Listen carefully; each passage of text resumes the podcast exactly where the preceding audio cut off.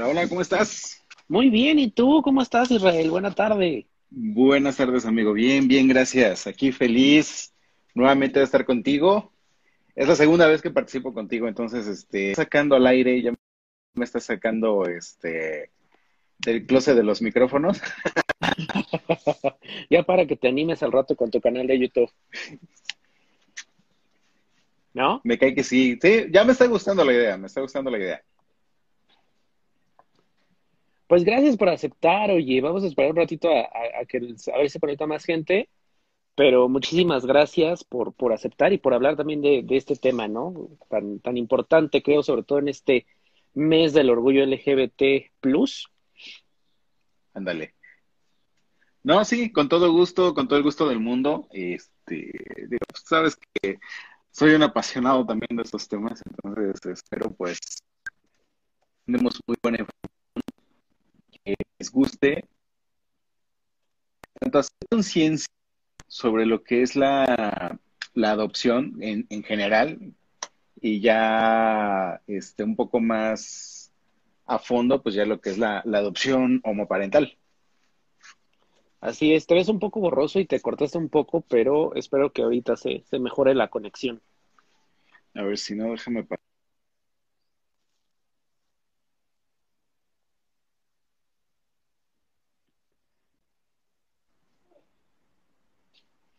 Ver si así eh, nos vemos mejor. Ándale, ahí te ves mejor. Perfecto. Oye, cuéntame, a ver, en lo que se conecta más, más gente, si no, de todos modos se va a quedar esto grabado en el Insta eh, Live. Cuéntame, a ver, este, tú dices que, bueno, este tema para ti es, un, es otro de los que te apasiona Tienes un podcast también relacionado, bueno, tienes dos, pero uno enfocado al tema LGBT. Platícanos un poquito. Ok, correcto. Bueno, sí, como dices, tengo dos podcasts, uno que es este, de interés completamente general y, y ahorita, bueno, nos vamos a enfocar un poquito en No Soy Moda. No Soy Moda lo estoy haciendo con una amiga que se llama Jasmine Mondragón y ahí estamos completamente enfocados a la comunidad LGBT. ¿Qué, qué hacemos? Tratamos de dignificar un poquito más la imagen de la comunidad. Eh, nuestro eslogan, obviamente, nuestro nombre y nuestro eslogan es No soy moda. ¿Por qué? Porque mucha gente dice que la homosexualidad, bueno, en este momento es una moda. Pero no, simplemente vivimos en la época de la información en la cual las cosas son más visibles, ¿no? Entonces queremos que quede claro que no somos una moda, somos parte de la sociedad, somos una parte que contribuye, somos una parte que, de la sociedad que participa, somos una parte de la sociedad que, que, sigue creciendo este, junto con el resto de la sociedad. O sea, que no estamos lejos.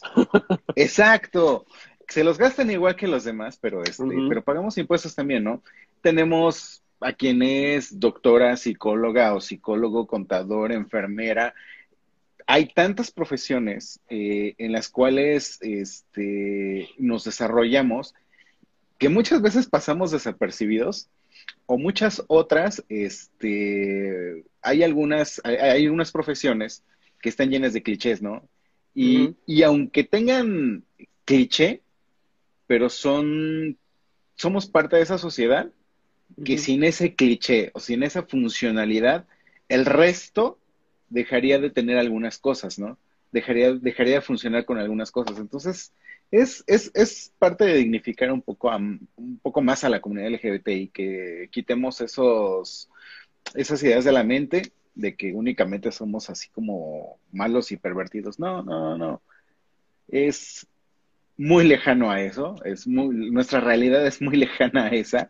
O sea, somos gente que, este, pues, pues, igual que cualquier heterosexual se, se, levanta, tiene que ir a trabajar, tiene un horario, este, tiene que llegar a su casa, tiene que hacer la comida, tiene que hacer limpieza, tiene que contribuir con su casa y tiene que dormir, igual que todos.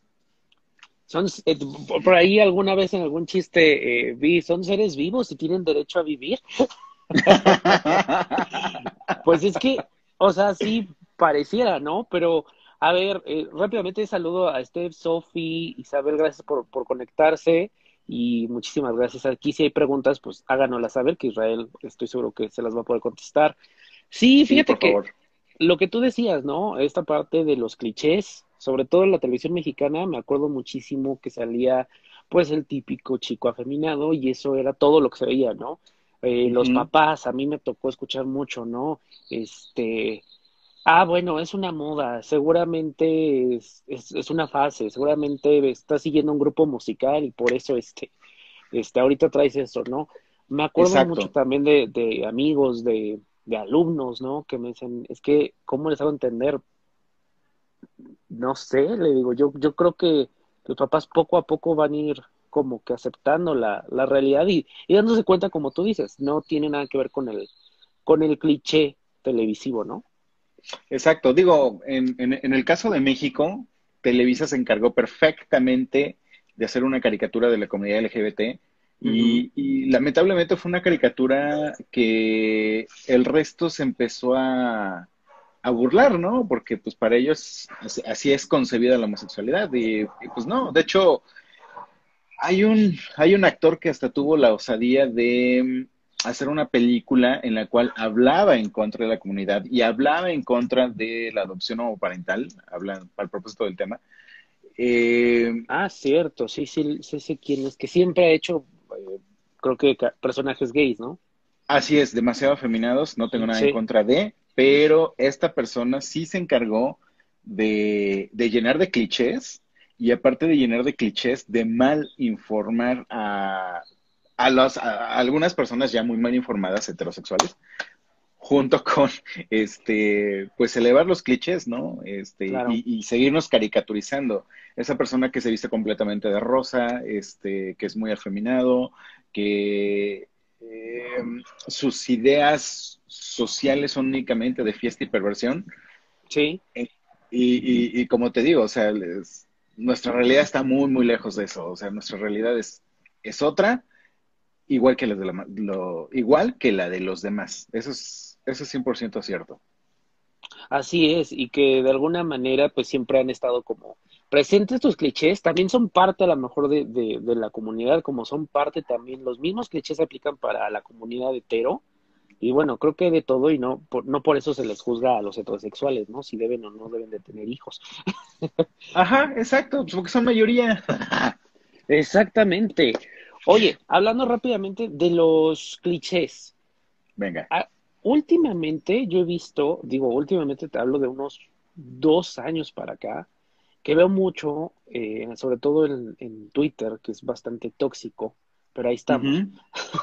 eh, digo, a mí me gusta mucho Twitter, pero veo eh, mucho choque entre los chavos gays, eh, no sé, peleándose que por qué uno enseña la pluma y que por qué no la enseñas, y entonces, bueno, hay realmente dentro de la misma comunidad esta parte de discriminación por alguien que es sumamente afeminado y que está muy cómodo con su parte femenina y que le gusta jotear y que le gusta hablar en femenino y está el otro que no me no me hables en femenino porque a lo mejor me siento menos, ¿no? O sea, ¿Cómo, cómo lo ves tú?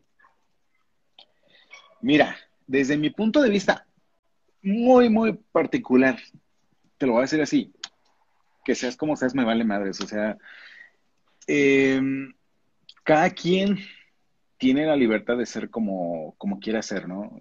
Cada quien se expresa como se quiere expresar. Y, y sobre todo el tema de las redes sociales. En las redes sociales polarizan, polarizan demasiado eh, llegas a, a crear opiniones muy en contra o muy a favor. Pero en las redes sociales nadie va a estar ni contento ni conforme. Entonces, pues simplemente déjalo, déjalo, déjalo ir, déjalo fluir.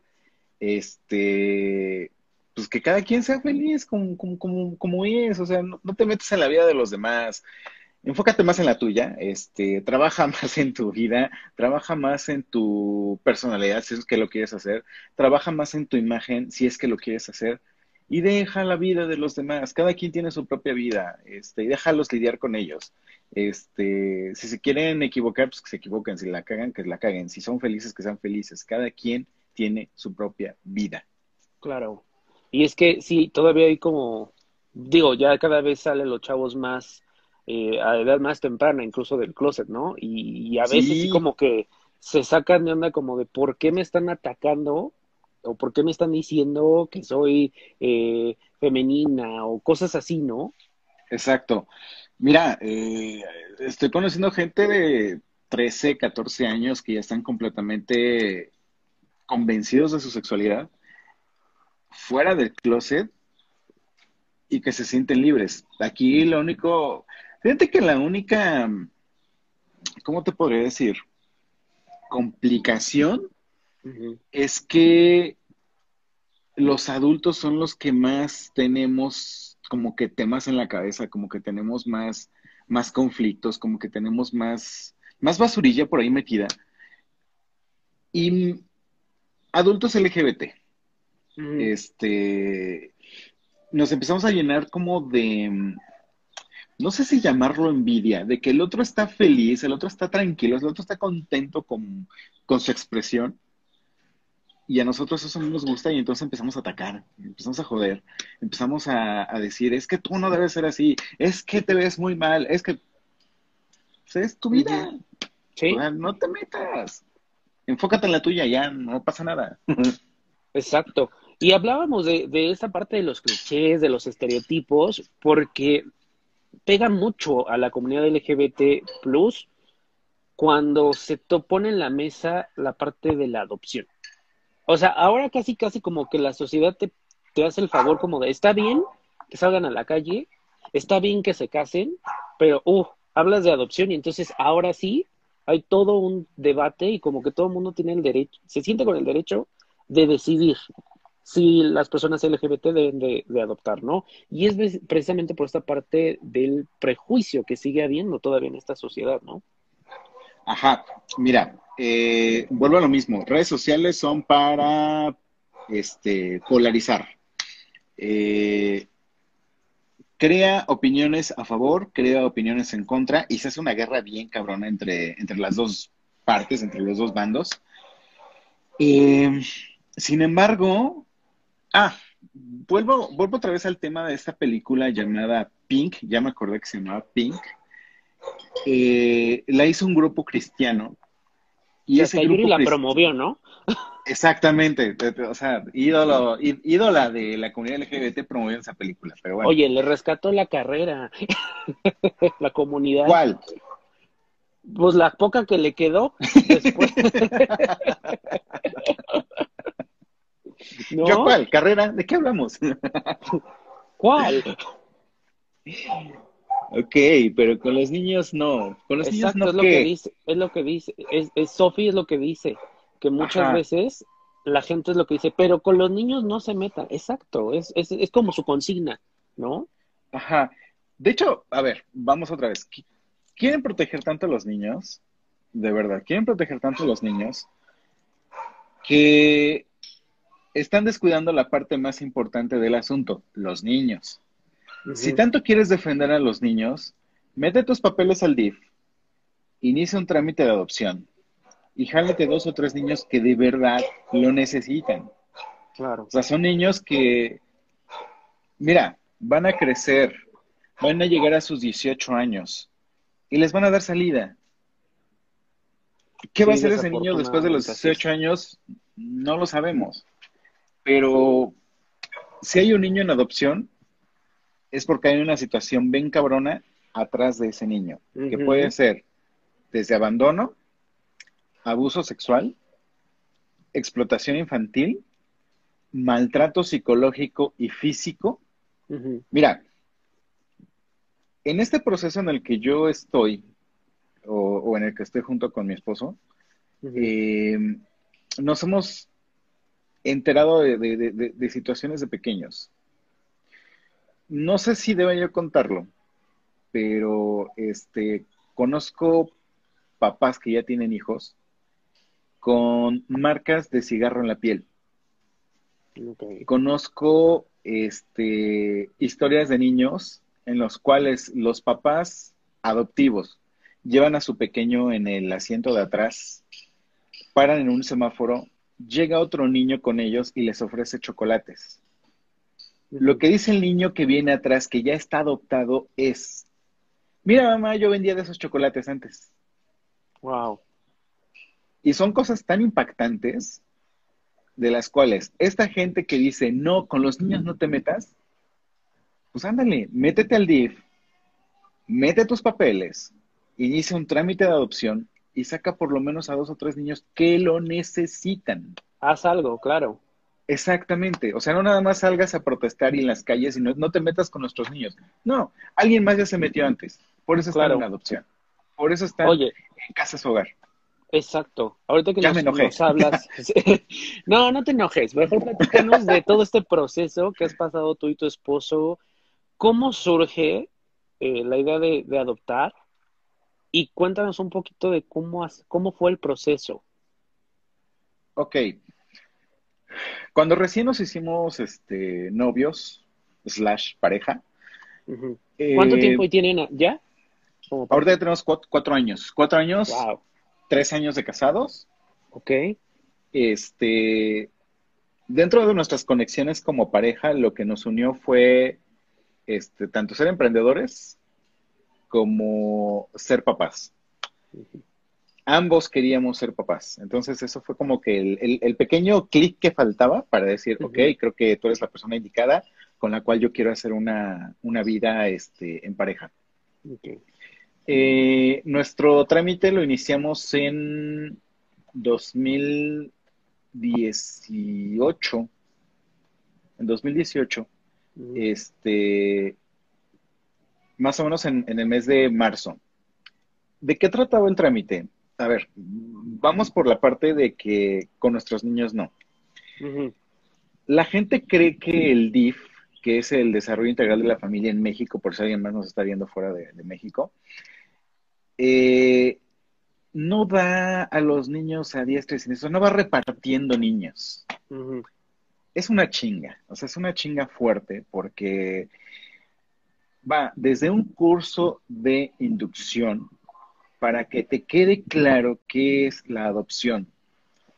Muchas veces nosotros como personas creemos que ir a adoptar a un niño es ir a ayudar a un niño. ¿Sale? Después de este curso te das cuenta que no, que ir a adoptar a un niño no es ayudar a un niño. Ir a adoptar a un niño es crecer a tu familia, es que alguien más llegue a tu familia, es que alguien más forme parte de tu familia. Y a esa persona. Es ir a hacer la, acción buena del día, ¿no? No, ir a hacer la acción buena del día es ir a los orfanatos, regalar juguetes y hacerlos divertir un rato. No. Aquí es un cambio de vida. Fueron cinco semanas, pero, ¿cómo te diré? Un, un, martes a la semana. Es decir, fueron cinco sesiones durante un poquito más de un mes. En, en, la última nos dieron este, los requisitos, en la última sesión nos dieron los requisitos legales para poder iniciar el trámite. O sea, primero fue el puro curso de inducción.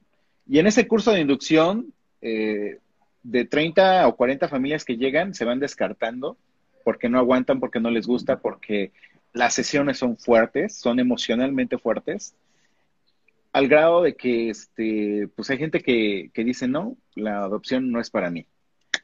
Y hay gente que, pues bueno, seguimos ahí en la misma línea, seguimos batallando y, llegamos al siguiente paso. El siguiente paso, pues ya es juntar tu información económica, social. Tienes una visita por parte del, de este, ¿cómo se llama? Trabajo social. Tienes una batería cabrona de exámenes psicológicos y todo eso lo vas a ir reuniendo en una carpeta y la vas a entregar en el DIF.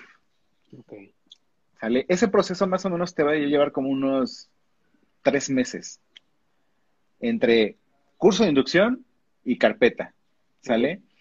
Y incluso te puedo decir, entregas antecedentes este, no penales.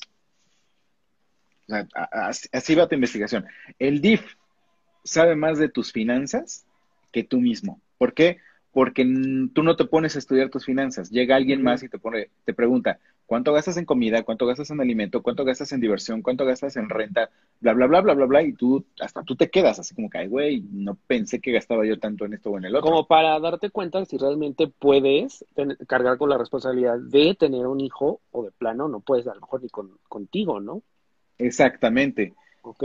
Y, y pues bueno, ya de eso, metes tu papelería evalúan toda la información que tú les arrojaste, psicológica, económica y este, y, bueno, el resto de, documentos, ¿no?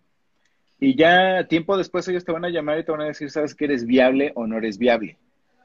Si no eres viable, te van a decir por qué no eres viable y tienes que trabajar sobre ello si es que deseas ser este padre adoptivo.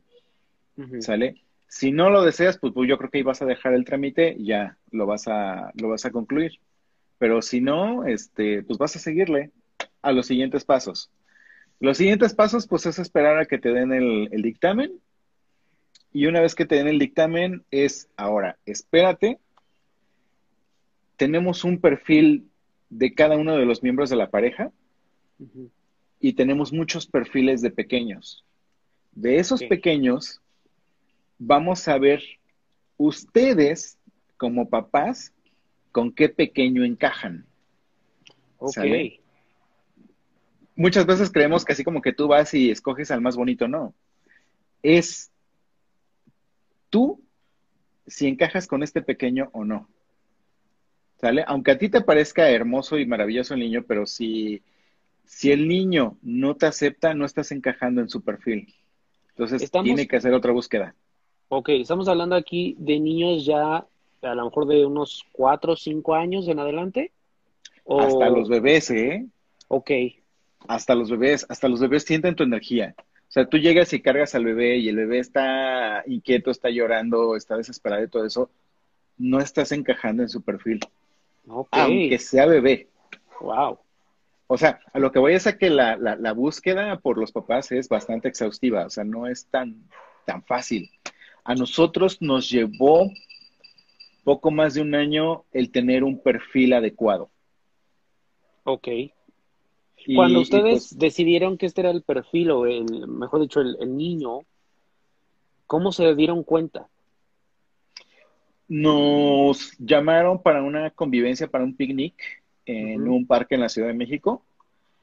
Y este, y en esa pequeña búsqueda de, pequeños, pues ya nos dijeron como que estos son los niños que, se perfilan más para ustedes. Ok. O más bien ustedes son los que se perfilan para esos pequeños, entonces convivan con ellos. Y ya nada más ahí vamos a esperar el match. Una vez que se dé el match, entonces ya vemos, evaluamos, porque para esto te andan siguiendo con cámaras, te andan siguiendo con video, Andan escuchando todo lo que haces, todo lo que dices, tu comportamiento, si eres agresivo, si no eres agresivo, todo, todo, todo. O sea, te revisan. Si tienes paciencia. Exacto. Sí, sí, sí. O sea, todo eso nos revisaron en, en la primera convivencia. Y éramos, yo creo que 30 familias, de las cuales dos éramos homoparentales y las otras 28, no es cierto, 27 eran heterosexuales y una sola persona soltera. Ok. De esas 30, yo creo que al final salimos 10 con, con pequeño. Y no en la primera convivencia, o sea, en la primera convivencia es hacer el match. Hay una segunda convivencia, vamos a ver nuevamente cómo funciona, pero ya con el pequeño que más se acerca a ustedes.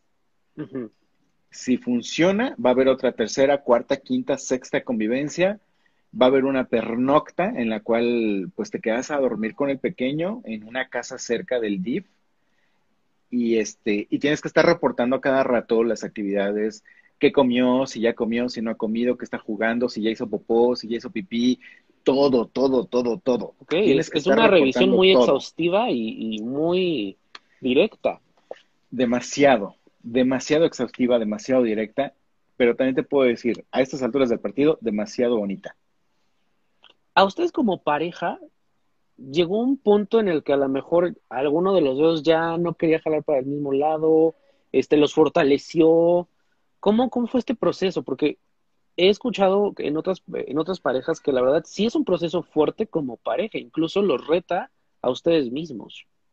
Sí, mira, hay, hay dos temas. El primero, cuando nos dan la viabilidad fue en diciembre del 2018. ¿Sale? Estamos hablando que nuestra, a nuestra pequeña la conocimos en septiembre del 2019. Es decir, diciembre a septiembre fueron nueve meses. En esos nueve meses nosotros teníamos que estar llamando por teléfono a cada rato para saber cómo iba nuestro trámite y eran largas y largas y largas y largas y largas. Llega un momento en el que tú dices, ya no, o sea, ya no aguanto esta tortura, ya no aguanto esta eh, incertidumbre, eh, ya no quiero. Entonces llega el otro así como que, bueno, vamos a hacer una última llamada, vamos a hacer un último intento, le seguimos. Y esa, ese jalar de ambos, pues es lo que nos hizo seguir adelante. Así como que, ya estoy desesperado, pero dale, va, lo que sigue, al, otra llamada. Y, y lo logramos, o sea, en septiembre del 2019 nos llamaron, nos dijeron, ¿saben qué? Ya tenemos la eh, primer convivencia, vénganse para acá, este, y pues vamos a ver cómo funciona. Después de la primera convivencia ya nos preguntaron, ¿saben qué? ¿Quieren ser papás de Esmeralda? Que fue la pequeña que nos conquistó. este, nosotros, pues, obviamente, súper emocionados dijimos sí. Y pues bueno, después de, esa, de ese sí, entonces las siguientes convivencias, vamos a jugar con ella, vamos a ver cómo se apega a nosotros, con quién se apega más, con quién juega, este, etcétera, etcétera. Y, te digo, ya, la pernocta, la pernocta fue como que el, punto más decisivo de, de convivencia con ella, porque pues fue todo un fin de semana, fue desde el viernes en la noche hasta el lunes a mediodía, ¿no? Entonces fue un largo fin de semana en el cual nosotros o dos adultos completamente extraños llegaron a la vida de Esmeralda e intentaron, más bien ella intentó encajar con nosotros y obviamente nosotros con ella también.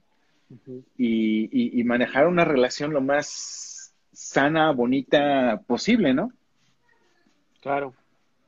De que llega Esmeralda a sus vidas, ¿qué es, cuál, es el siguiente paso? ¿El DIF sigue como ahí al pendiente? ¿Ustedes tienen que hacer algún otro trámite, algún otro, ahora sí que algún otro registro, chequeos? ¿O ya terminó ahí el proceso? Mira, nuestra pequeña eh, tiene cuatro años. Su, su historia no es este, muy bonita, pero te puedo decir que hablamos de abandono.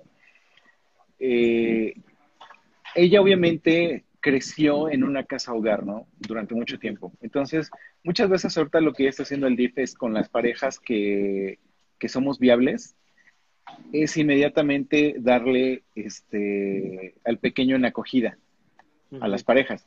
¿Para que Para que ya no estén tanto tiempo en las casas hogar y ya se empiecen a integrar a las familias. Sí, porque antes pasaban mucho tiempo, ¿no? Durante el proceso. Ajá, mira, de hecho, si no nos hubieran entregado a, ESME en, en este año, se atravesó el tema COVID y eso está alargando un poco los trámites legales de, para adjudicarnos la patria potestad. Eso, pues hasta ahorita sería una niña que seguiría en una casa hogar. Sin embargo, ahorita ya tiene una casa, este, pues donde desarrollarse. emocionalmente, psicológicamente, este, y hasta físicamente ha tenido una evolución impresionante. Eh, habla mejor, este, se comunica muchísimo mejor, corre, se mueve, es muy traviesa. Cuando, cuando antes, cuando la conocimos, era una niña que literal la veías así. Seria. Seria, quieta, tranquila, no se movía, este, difícilmente comía. Y ahorita no, ahorita es una niña que, que, parece una pirinola, este, ya, ya, ya se siente tan bien y tan segura de sí misma que este, sube, baja, grita, este, no sé, o sea, es, una niña maravillosa, es una niña traviesa.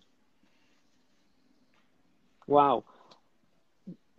Me quedo pensando, a ver, hacen el, trámite de, de, adopción, deciden, pasan todo este proceso, ya está con ustedes.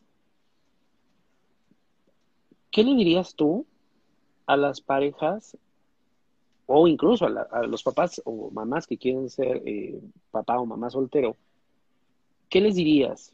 Porque muchas veces eh, se desaniman porque piensan que es muy engorroso el proceso, que no les van a dar a lo mejor a, un pequeño. Les diría que sí, es engorroso, les diría que sí, es pesado. Más vale no mentirles. Sí, por supuesto, por supuesto. Este, no es fácil. Y, te puedo decir que incluso nosotros pensamos que el IF nos puso pruebas de resistencia para, para adoptar. Es decir, si eres capaz de aguantar, para adoptar. Por lo menos eso es lo que nosotros consideramos, que el, que el DIP nos puso muchas pruebas de resistencia. Las pasamos, eh, muchas veces nos desesperamos, muchas veces dijimos, ya, ya basta, o sea, ya no quiero. Eh, otras veces dijimos, vamos otro paso más, seguimos adelante, este, queremos a alguien en nuestra vida, queremos entregar amor, entonces pues vamos a seguirle. Y pues lo hicimos. Y el resultado es maravilloso, el resultado es, wow, impresionante esta parte en la que llegue alguien y te diga papá, te diga, este, te agarra besos, se, monta en tu cabeza, este, te pide de comer, te diga por favor, te diga te amo, este, vale mucho la pena. Si realmente quieres ser papá, vale mucho la pena. Y, y la segunda parte que te diría es, este, eres un papá que planeó tener un hijo no improvisó, planeó tener un hijo. Y con ese plan eh, haces y obtienes muchísimas cosas muy a tu favor. De verdad, muy a tu favor. Ya a, quien se atreva a hacerlo desde, desde llevar a tu hijo a los médicos, hay médicos que no sé, no sé qué les mueve, pero te regalan las consultas. A ese nivel.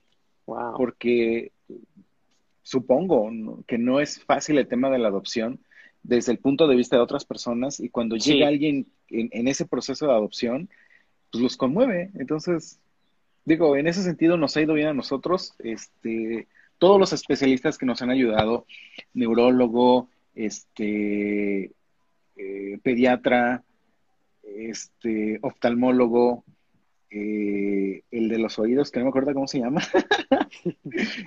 No, tampoco. Este, todos ellos de verdad nos han regalado su tiempo a través de las consultas. Entonces es, es, maravilloso, es maravilloso todo lo que mueve el tema de adopción. Oye, quería preguntar, mi tío, me, voy a adelantar a, una pregunta que quería hacerte y precisamente tiene que ver con, esto. ¿Ustedes ya están dentro de esta dinámica, obviamente, de, la adopción? ¿Están planeando ya eh, o, planearon tener aumentar la familia, pero ¿cómo, cómo vives, especialmente la familia homoparental con la familia? O sea, a veces puede haber incluso hasta prejuicios, ¿no? En, alguna parte de la familia, este, por fuera, con lo, ahorita lo dices con los doctores, no sé, cuando salen, por ejemplo, a algún restaurante a cenar, a comer, o sea, ¿cómo es el entorno ya eh, viviéndolo, no? Mira, hasta ahorita no nos hemos topado con situaciones em, fuertes. Sí, de pronto la gente, por ejemplo, salimos los dos este, a caminar con ella, ella nos agarra de la mano a cada uno, entonces, este, pues va papá, Esme y el otro papá, ¿no? Este, se nos quedan viendo, pero no pasa más, más allá de que se nos queden viendo. Em, no nos hemos topado con ninguna situación ¿cómo, ¿cómo decirlo? Este, incómoda. Ajá. O sea, todo ha fluido bastante bien. Este, con los doctores te digo igual, al, grado de que pues nos han regalado su tiempo a través de la de, de, las consultas. Entonces, este, pues sí, nos ha ido bien, nos ha ido bien, sin problema. ¿Cómo? Ajá. Te voy a regalar la voz de mi pequeña. Di hola. ¿Cómo estás? ¿Cómo estás? ¿Estás bien? Sí. Qué bueno. Ah, qué padre, muchas gracias. Esa es mi pequeñita de... Bueno, se escucha una, una niña amorosa y una niña que está rodeada de amor. Y creo que eso es importante. Te juro que la llenamos de amor todos los días. Este, la llenamos de abrazos, la llenamos de besos y la llenamos de comida porque come mucho. Está en la edad desarrollo. Sí, exacto, exacto, exacto. Y es, es de verdad, este. Sí. Un amor, un amor de niña. Dice Sofi, suena bien consentida. Sí, yo también creo que está muy, muy consentida, pero qué padre. Qué sí, sí, sí. La Oye, la pregunta. Es son las mejores experiencias de tu vida. Una pregunta obligada. ¿Cómo lo ve, si es que ya hablaron de ese tema, o en algún momento lo van a tener que hablar, acerca de dos papás, dos mamás, ¿no? Sobre todo porque cuando vaya a la escuela, ¿cómo, cómo lo, lo han manejado, cómo lo planean manejar? Em, mira, este, algo que te puedo decir, y, y, te lo dije hace rato, te lo vuelvo a repetir ahorita, el problema no es de los niños, el, problema es de los papás, o el problema es de los adultos, ¿sale?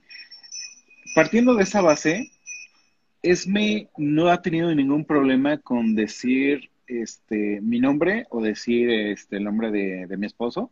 Mi esposo ella es consciente que son, tiene dos papás. Sí, y a cada uno le dice papá y el nombre, papá y el nombre. Ok. Entonces, este, si nos grita, es este, papá Isra, o, o, grita el otro nombre, ¿no? O sea, así nos llama. Entonces, para ella, para ella esa es su normalidad, ese es su, este, su entorno, ese es su espacio. Entonces no tiene problema. Ella no tiene ningún problema.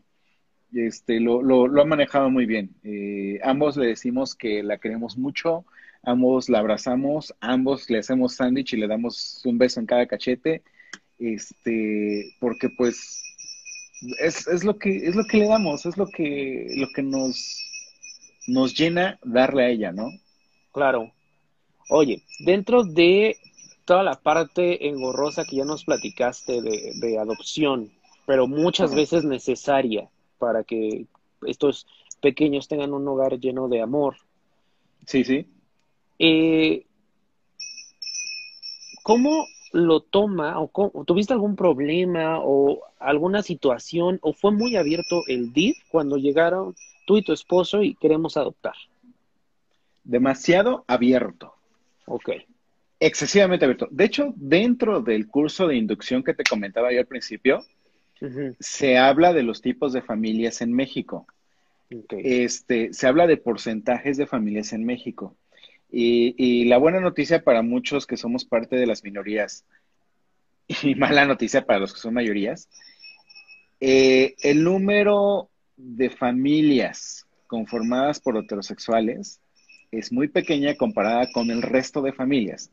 Es decir, en México hay menos familias heterosexuales conformadas por papá, mamá e hijos que por la abuela, que por la tía, que por la mamá que está criando hijos de otros, este, que por la familia que únicamente está conformada por hermanos y de la familia que está conformada por personas del mismo sexo. Es decir, es tan diverso el, núcleo de familias en México que el heterosexual forma ser parte de las pocas familias realmente conformadas como familias. El resto es demasiado diverso. La diversidad forma, es, es, una, es una mayoría, la diversidad. Y no nada más este, sexual, sino la diversidad de familias. Sí, claro. Oye, qué, qué buena onda. Pues, Israel, para ir eh, cerrando este, este tema, ¿qué, así como una guía muy rápida, y personas que vayan a ver este, este video en un futuro, o que escuchen este audio en un futuro, ¿cuál es el primer paso cuando ya la pareja o la persona dice, yo sí quiero adoptar? ¿Qué es lo que tienen que hacer? eh, estar muy convencidos de que quieren adoptar. Ok. Este, muchas veces la gente te dice, es que tu vida va a cambiar. Y sí, cambia bien cabrón, ¿eh? O sea, no, no, es, no es sencillo, va a cambiar muy, muy, muy difícil. Entonces, si estás convencido de que tu vida va a cambiar, vas, vete al DIF, pide informes y este, dependiendo de tu ciudad, estamos hablando de México, dependiendo de tu ciudad, eh, va a haber instituciones que te van a dar cursos de inducción y va a haber instituciones que te van a dar únicamente el curso de documentación o de papelería. ¿Sale? Ok. Eso es dependiendo de tu localidad. Y dos, ser muy paciente porque el trámite es largo, largo, largo. Y así como es largo, es pesado. Pero una vez que ya empiezas, te gana la emoción y le sigues. Este, piensa muy bien qué edad de pequeño quieres. Si quieres un bebé, lo cual también sería maravilloso, va a ser más difícil, porque todo el mundo quiere bebés. Pero hay pequeños de 3, 4, 5, 10, 15 años, 18, bueno, 17 años, que así literal ya no salen, porque todo el mundo quiere bebés. Sí, claro. Entonces, eh, yo creo que parte de esta convivencia que hace el DIF eh, con papás que quieren ser papás y con pequeños que quieren ser adoptados, este, surge una magia bien bonita y, hubo familias que se llevaron a, una chica de 15 años y eh, nosotros que fue nuestra bebé de, de cuatro años, que en ese momento nos entrenaron de cuatro años, y hasta bebés así de, de, brazos. Entonces, este, considera, considera una edad más grande que un bebé, para que esa felicidad, esa sonrisa te llegue más rápido a tu casa. Y, y tanto tú le puedas dar amor y felicidad y cariño y comida y, letras y muchas cosas a tu peque, como ellos te puedan dar esa felicidad que necesitas en tu alma para decir soy papá y soy feliz siendo papá. Mm, y paciencia, mucha paciencia, ármense de paciencia. El trámite te puede durar seis meses o te puede durar cuatro años. Ouch. Ármate de paciencia. Pues sí, qué, qué, qué, fuerte, qué bonito también lo que dices, pero, pero creo que cuando tienes esa convicción y esa decisión, bien vale la pena como nos lo dijiste, ¿no? Sí, por supuesto. Los besos, los abrazos, las caricias, los te amo, vale mucho la pena. O sea, vale, vale la pena todo lo que te desesperaste, vale la pena todo lo que soñaste y que de pronto te frustraste. Todo eso vale mucho la pena, de verdad. Pues muchas gracias, Israel. La verdad es que nos ilustraste muchísimo. Yo creo que la gente que vea este video o escuche el audio también se va a quitar muchas dudas, porque pues todavía hay como mucha, digamos de alguna manera, ignorancia en cuanto a, en cuanto a la adopción, pero hay gente que quiere adoptar, pero no se anima o realmente no sabe por dónde empezar, ¿no? Entonces creo que esto que acabas de decir les va a ayudar muchísimo. Exacto. Este, sí, vale mucho la pena todo, todo este esfuerzo. De hecho, a ver si, a ver si nos regala un adiós. Di adiós. Cuídense. Oye, y ya para cerrar, yo te dije que para, como, para relajar también el, el, ambiente, te voy a hacer algunas preguntas. ¿Te late? Venga. Ok, entonces, en la, en la primera charla que tuve eh, la semana pasada, fueron unas preguntas de una sola respuesta. Para no hacerlo repetitivo contigo, voy a hacer el típico juego del yo nunca, nunca. Obvio aquí, pues no, no hay tequila, no hay algo con que jugar, pero puedes levantar. no, oye, esto es temprano. es temprano y cuarentena. y cuarentena. Pero bueno, este, espero Esme no te, no escuche las preguntas. no, ya, ya se bajó, ya se bajó. Ah, bueno. Y puedes levantar la manita y si quieres platicar la, la experiencia, en caso de que sí lo hayas hecho, y si no, pues pasamos. ¿Te late? Venga. A ver, ¿Listo? Venga. Yo nunca, nunca he participado en un trío. No levanto la manita. Yo nunca, nunca he sido cachado masturbándome. Tampoco. Um, yo nunca, nunca he pillado a un amigo teniendo sexo. Híjole. solo ahí lo dejo, solo ahí lo dejo, solo ahí lo dejo. Ok, yo nunca, nunca lo he hecho en un lugar público.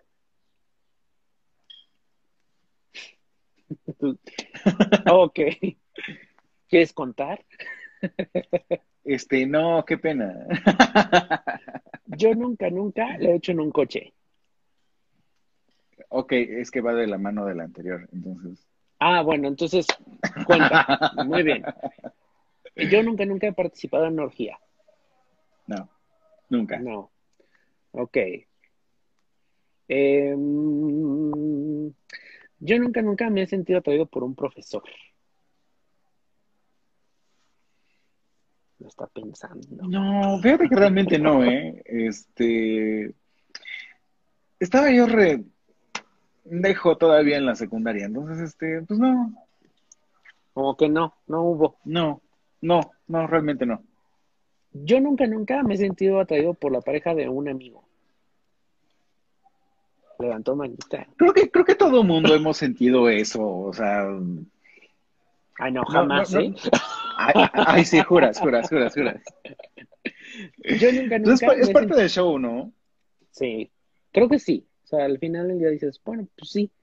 Yo nunca, nunca me he sentido atraído por una persona del trabajo. Híjole. No, pues sí. Y es que, no sé, el 90% de la plantilla laboral donde trabajaba yo era testosterona, entonces, Ah, o sea que sí. sí, no todos son feos. Yo nunca, nunca he tenido sexo telefónico. No, pues sí. Mea culpa. Ok. Um, yo nunca, nunca he fingido un orgasmo. ¿Se puede? O sea, es decir, entre hombres se puede.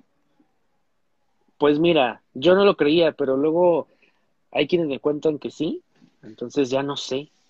ya no sé. Que nos digan cómo. ¿Cómo le hacen? Yo nunca, nunca he usado juguetes sexuales con mi pareja. Es, es, ok, aquí voy. Eh, creo que mientras vas, más vas creciendo, más este, eh, expectativas, más travesuras, más experiencia vas adquiriendo, ¿no? Y, y no le veo nada de malo a, a, a, a integrarlos a tu vida. Claro, pues es parte de, al final del día. La última. Te dije con estar muy, muy lights. Yo nunca, nunca he tenido sexo con mi expareja. O con tu expareja. Sí, sí lo he hecho. ¿Sabes qué? Eh, yo creo que tampoco he tenido muchas parejas, pero nunca he terminado mal con las parejas. O sea, es- tenemos buena relación. Si acaso una o dos personas son con las que de plano, pues cortamos por todo lazo, ¿no? Pero de ahí en fuera me sigo hablando con, con mis exparejas. Este, con una persona en específico fue con la que terminé. Tiempo después nos volvimos a ver, pasó lo que tenía que pasar. Fue como que la despedida y ya, bye. De cada quien. Era como cerrar el ciclo. o sea, era una forma chistosa cerrar el ciclo. Era como algo nos faltó. Ajá. Pues muchas gracias, Israel, por haber aceptado la entrevista, platicarnos, ilustrarnos y compartirnos un poquito de esta parte, de esta felicidad que estás viviendo ahorita tú y tu esposo. Gracias, amigo. No, pues fue, fue un honor y también es un honor eh, participar contigo. Pero aparte, eh, pues es, es un tema que creo que hace falta hablar eh, respecto a la adopción homoparental. La adopción eh, de por sí es, es una, es algo maravilloso. La adopción de por sí es algo fabuloso para muchas personas. Pero la adopción homoparental lo vuelve a ser más mágico todavía porque pues somos una parte de la sociedad que todavía está estigmatizada, está clicheada, eh, nos señalan mucho, este, nos retan demasiado y, y- y como lo decía esta chica hace rato, ¿no? Con, mis- con los niños no se metan. Pues no, no nos metemos, simplemente hacemos lo que consideramos que es correcto. Eh, vuelvo a repetir, las instituciones no van por la vida regalando niños así, ni en sorteo, pues. O sea, Sí, claro. realmente, realmente te someten a, a estudios tan fuertes, tan desesperantes, tan, tan así, tan pesados, que, que pues te puedo decir, eres un papá certificado por el Estado. Así. Wow. El papá te el, el Estado te certifica de que eres idóneo para ser papá. Y eso muchas familias heterosexuales no lo tienen. Perdónenme, Yo- pero no lo tienen. Yo creo que debe ser obligatorio para todos, Oh, sí, por supuesto. porque la verdad es que luego hay unos papás que dices, híjole, ¿Quién le dijo? Neta eres papá. ¿Quién le dijo? Oye, rápido, cuéntanos, antes de irnos, eh, ¿dónde te podemos escuchar? ¿Dónde andas? Por favor, podcast, podcast Café con Amigos eh, es uno de mis favoritos. Bueno, los dos son favoritos míos, digo, son míos, pero Podcast Café con Amigos, eh, temas diversos, temas, este, cultura general, finanzas, este, sentimentales, amor, eh, por ahí unas cartas escritas para, para diferentes miembros de mi familia. Eh, les recomiendo escucharlas, algunas están chidas.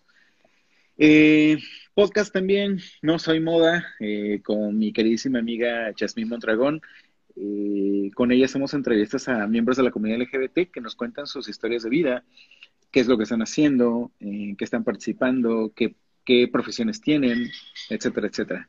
Y este, pues mi Instagram para que me sigan, para que de, pronto publico tontería y media, que es arroba soy González. Este, igual, con mucho gusto estoy por aquí, en cualquiera de, de, de, mis redes, pero sí, por favor, dense una vuelta por los podcasts, escúchenlos, algunos les van a gustar, algunos los van a odiar, pero si me escuchan, regálenme comentarios, y si me regalan comentarios, regálenme también estrellitas.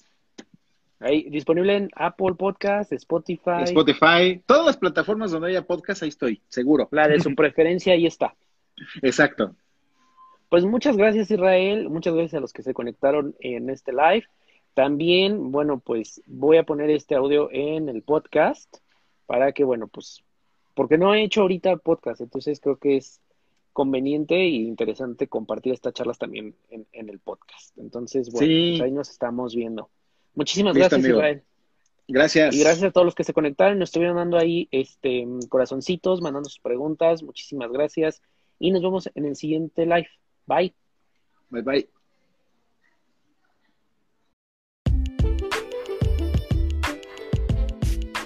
Gracias por escuchar este episodio. Recuerda que puedes suscribirte desde Spotify y Apple Podcast. Si me escuchas desde Apple Podcast, puedes dejar un comentario y tu valoración que me será de mucha ayuda.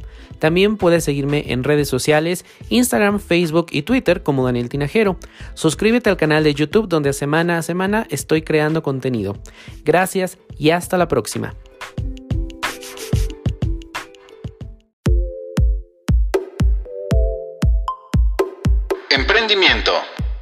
Situaciones de pareja.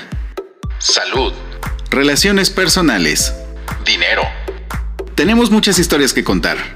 Búscanos en Spotify, iTunes Podcast, Anchor FM y más plataformas. Podcast Café con amigos.